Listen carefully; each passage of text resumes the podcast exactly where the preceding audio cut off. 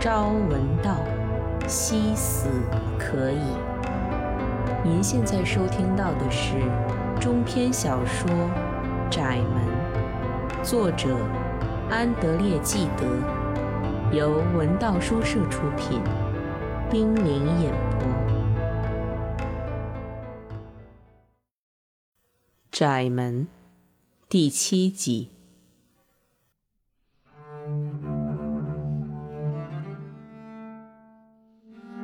在我的头脑里和心里，一切都动摇了。我感到血液击打着太阳穴，在极度慌乱中，只有一个念头：找到阿贝尔。也许他能向我解释姐妹俩的话为什么这么怪。可是我不敢回客厅，怕谁都能看出我这心慌意乱的样子。于是我来到外面。花园寒气袭人，倒使我冷静下来。我在园中待了一会儿，夜幕降临，海雾遮蔽了城市，树木光秃秃的，大地和天空看上去无限凄凉。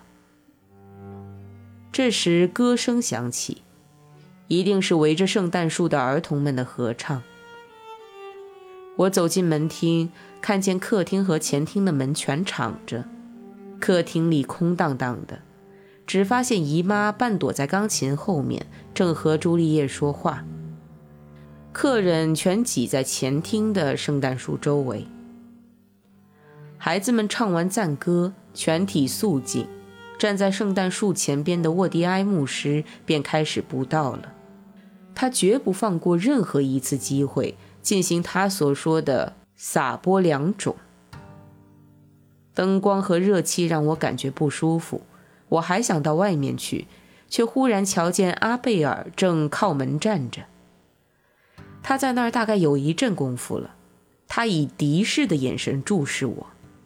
当我们的目光相遇时，他就耸耸肩膀。我朝他走过去。笨蛋，他低声说道。继而又突然说道：“喂，走，咱们出去。这种说教我都听腻了。”我们一出了门，他见我不说话，只是不安地看着他，便又说道：“笨蛋，他其实爱的是你，笨蛋，你就不能早点告诉我？”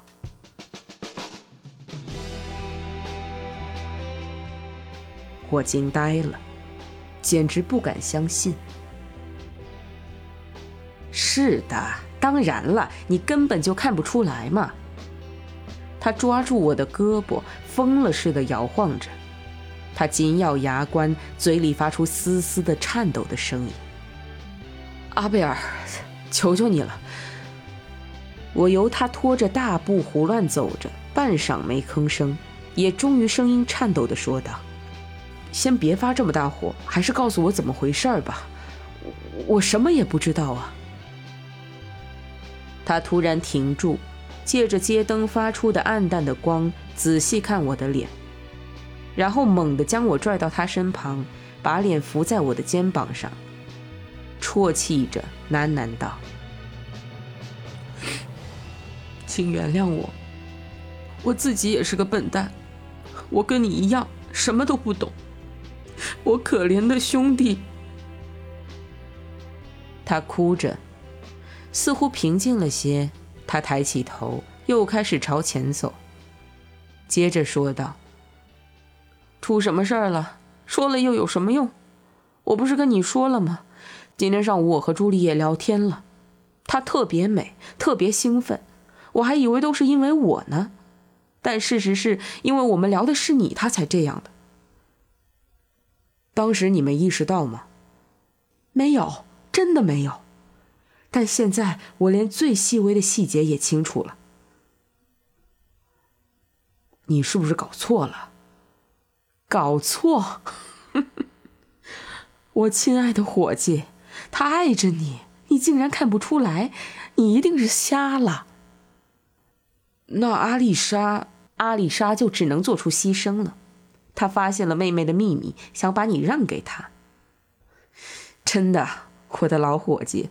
这事儿不难解释啊，我想再跟朱丽叶谈谈。我刚开口，或者说的更准确些，他刚弄明白我的意思，就突然从沙发上站起来，重复了好几遍下面这句话。我早就料到了，而那声调却表明根本没有料到。喂，可开不得玩笑啊！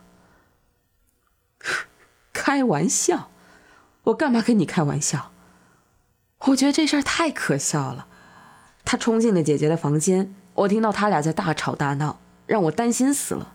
我想再见见朱丽叶，可过了一会儿，阿丽莎从屋里出来了。她戴着帽子，见到我显得挺不自然的，匆匆打了声招呼就走过去了。就这样，你没再见到朱丽叶吗？阿贝尔迟疑了一下，才说道：“见到了。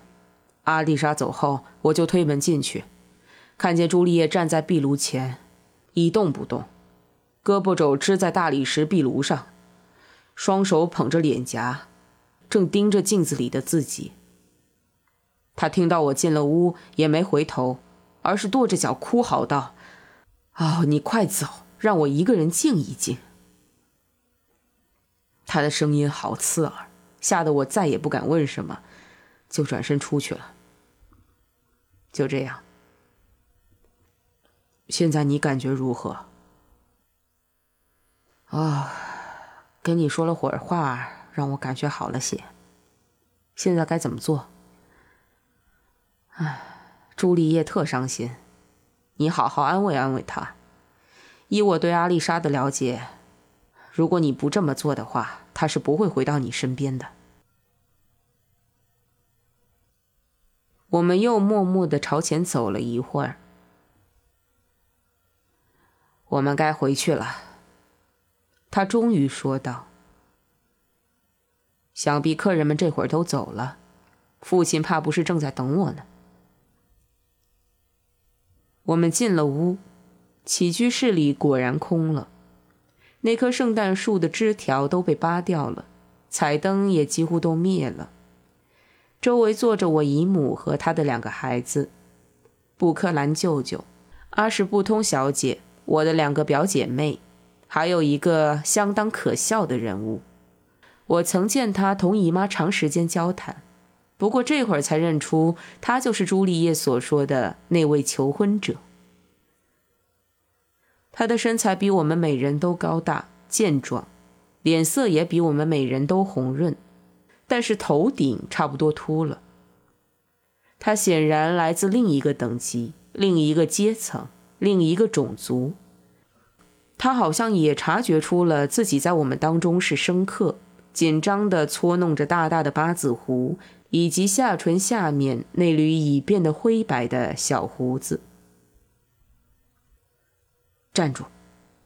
阿贝尔说了一声，同时抓住我的胳膊。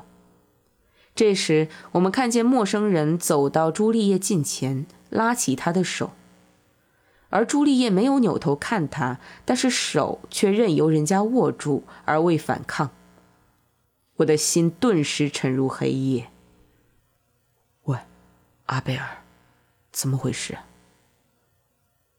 我低声问道，就好像我还不明白，或者希望我理解错了。这还用说，小丫头要抬高身价。他的话语夹着虚音。他可不肯甘居姐姐之下，天使们肯定在上天鼓掌祝贺呢。阿什布通小姐和我姨母都围在朱丽叶身边，舅父过去亲了亲小女儿，沃蒂安牧师也凑上前。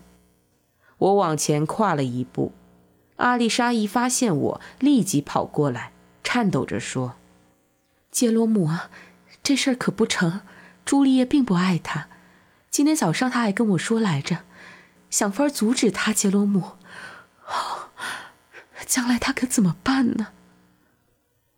他伏在我的肩上哀求，简直痛苦欲绝。能减轻他的惶恐不安，豁出命去我也干。忽然，圣诞树那边一声叫喊，接着便是一阵混乱。我们跑过去，只见朱丽叶人事不省。倒在我姨母的怀里，大家都围拢并俯瞰他。我们几乎看不到里面的情况，只看到他的脸苍白的吓人。从他那剧烈抽搐的身子来看，不像是普通的晕倒。啊，没事儿，没事儿。姨妈高声说，以便让我舅父放心。而沃迪埃牧师用食指指天，已经在安慰他了。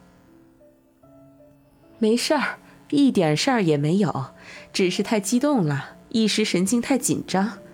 泰西埃尔先生，您有劲儿，帮我一把。我们把他抬到我的房间，放到我床上，放到我床上。接着，他又附在长子的耳边说了句什么，只见他立刻出门，肯定是请医生去了。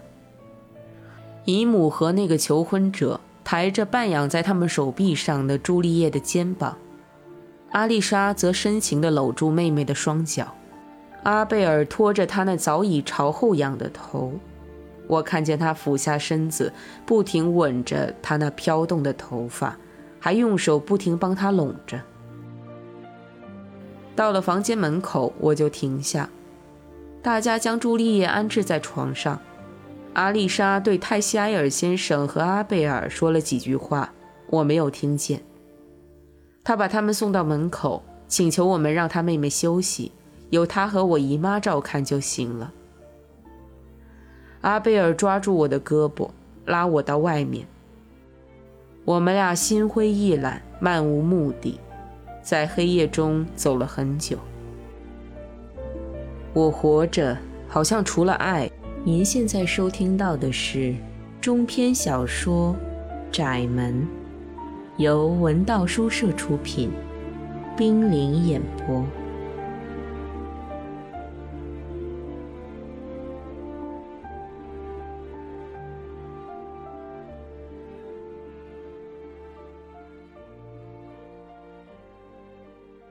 我活着，好像除了爱，再也没有别的理由。我紧紧地抓住爱，却对爱没有任何期待。我心中除了阿丽莎，再也没有任何的渴望。次日早晨，我正打算去看她，姨母递给我她刚刚收到的一封信，信上是这么写的：“朱丽叶静不下来。”直到今天早晨才听医嘱，吃了些药。我求杰罗姆先不要过来，过些天再说。朱丽叶会听出他的声音，他的脚步声。他现在急需要静养。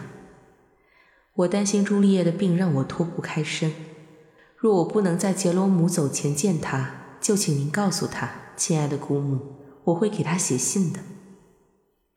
布兰科的家门唯独对我一个人关闭了。别的人都可以去，我姨母或者别的人都可以随便敲，甚至他今天上午还打算去一趟呢。我还能怎样呢？想出的每个借口都是那么无力，那就算了吧。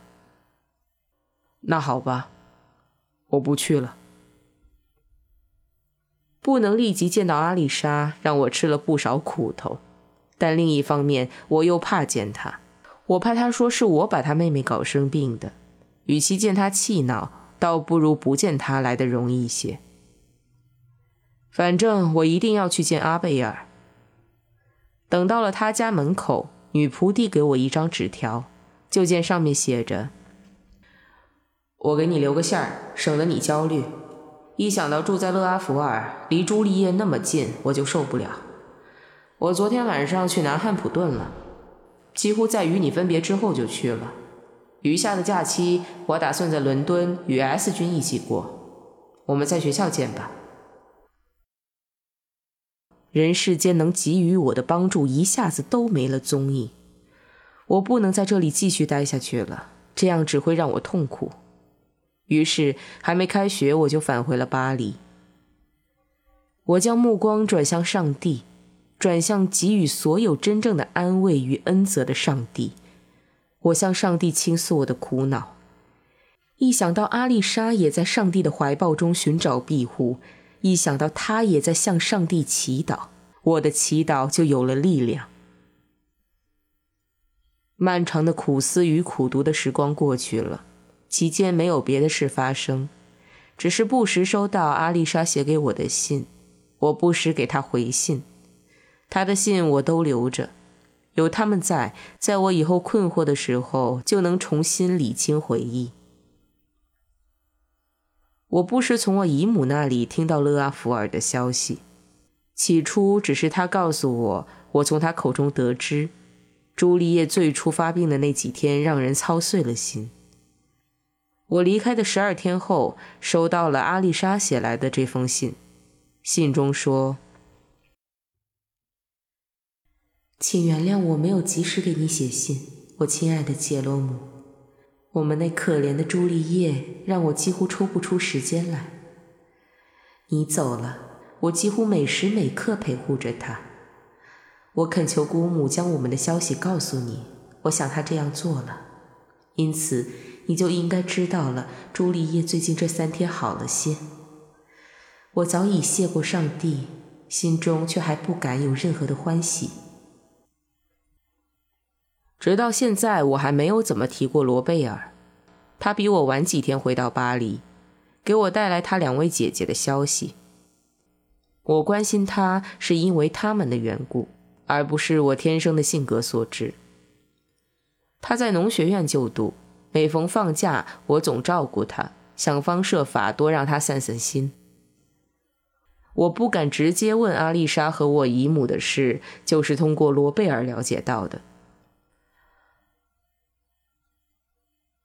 爱德华·泰西埃尔去得很勤，探望朱丽叶的病情。不过，在罗贝尔离开勒阿弗尔之前，朱丽叶还没有再同他见过面。我还得知，从我走后，他在姐姐面前一直沉默不语，怎么也无法让她开口。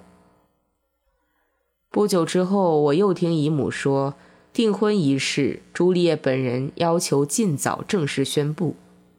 而阿丽莎却像我预感的那样，希望立即解除。她决心已定，只是板着脸，一言不发，什么也不看，怎么劝告，怎么命令，怎么哀求，也无济于事。时间就这样过去，我只收到阿丽莎一些令我极为失望的短信，还真不知道回信写什么好。冬季的浓雾笼罩，无论学习的灯光，还是爱情和信仰的全部热忱，都不能驱散我心中的黑夜和寒冷。时间就这样过去了。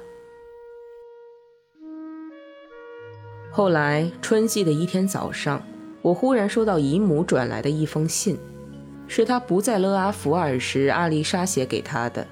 信中能说明问题的部分抄录如下。赞扬我的顺从吧，我听从了你的劝告，接见了泰西埃先生，同他长谈了。我承认他的表现极佳。老实说，我几乎相信这门婚事不会像我当初担心的那样不幸。当然，朱丽叶并不爱他，但是一周一周下来，他给我的不值得爱的印象逐渐削弱了。他能清醒的看待自己的处境，也没有看错我妹妹的性格。不过，他深信他所表达的爱情极为有效，自信没有他的恒心所克服不了的东西。这就表明他爱得很深。杰鲁姆那么照顾我弟弟，令我十分感动。我想他这样做完全出于责任，也可能是为了让我高兴。因为罗贝尔和他的性格没有什么相似之处。毫无疑问，他已经认识到，担负的责任越艰巨，就越能教诲和提高人的心灵。这种思考未免超凡脱俗了，不要太笑话你的大外甥女。须知，正是这类想法支撑着我，帮助我尽量把朱丽叶的婚姻视为一件好事。亲爱的姑母。你的体贴关怀让我心里感到很温暖。然而，你不要认为我有多么不幸，我几乎可以说，恰恰相反，因为朱丽叶刚刚经受的考验也在我身上产生了反响。圣经里的这句话：“信赖人必不信。”过去我常背诵，却不大明白，现在却恍然大悟了。这句话最早不是在我的圣经里的，而是在杰鲁姆寄给我的一张圣诞贺卡上读到的。那年他还不到十二岁，我也刚满十四岁。画片上有一束花，当时我们觉得很好看，旁边印着高乃伊的示意诗。是何种战胜尘世的魅力？今天引我飞升去见上帝，把希望寄托在世人身上，到头来自身就会遭祸殃。不过，老实说，我更喜欢耶利米那句言简意赅的话。毫无疑问，杰罗姆当时选这张贺卡没大注意这句话，但是从他心境的来信能判断。